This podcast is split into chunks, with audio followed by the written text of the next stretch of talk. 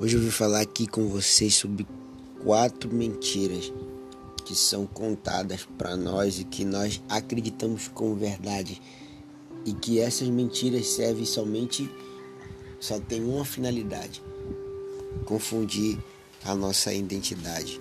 Nós sabemos que a nossa identidade vem de Deus, nós somos filhos de Deus, essa é a identidade que você tem.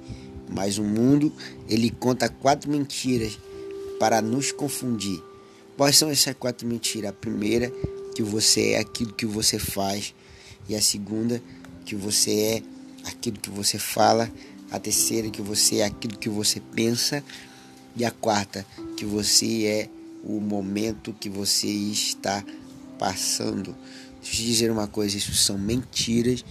Isso são mentiras que são contadas para nós e às vezes nós aceitamos, carregamos isso como verdade e isso tem nos atrapalhado de viver algo extraordinário em Deus.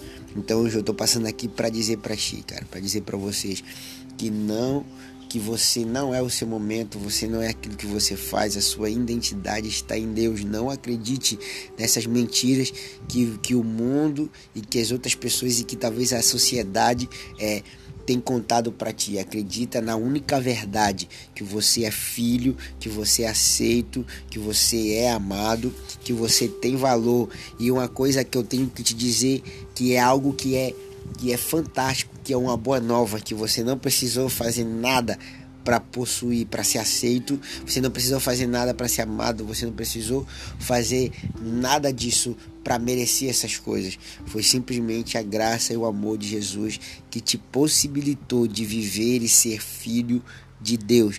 Então pega essa chave do teu coração, não se esqueça, você não é o que você faz, você não é seu momento, você não é o que fala, você não é aquilo que você pensa, você é aquilo que o céu está declarando sobre você.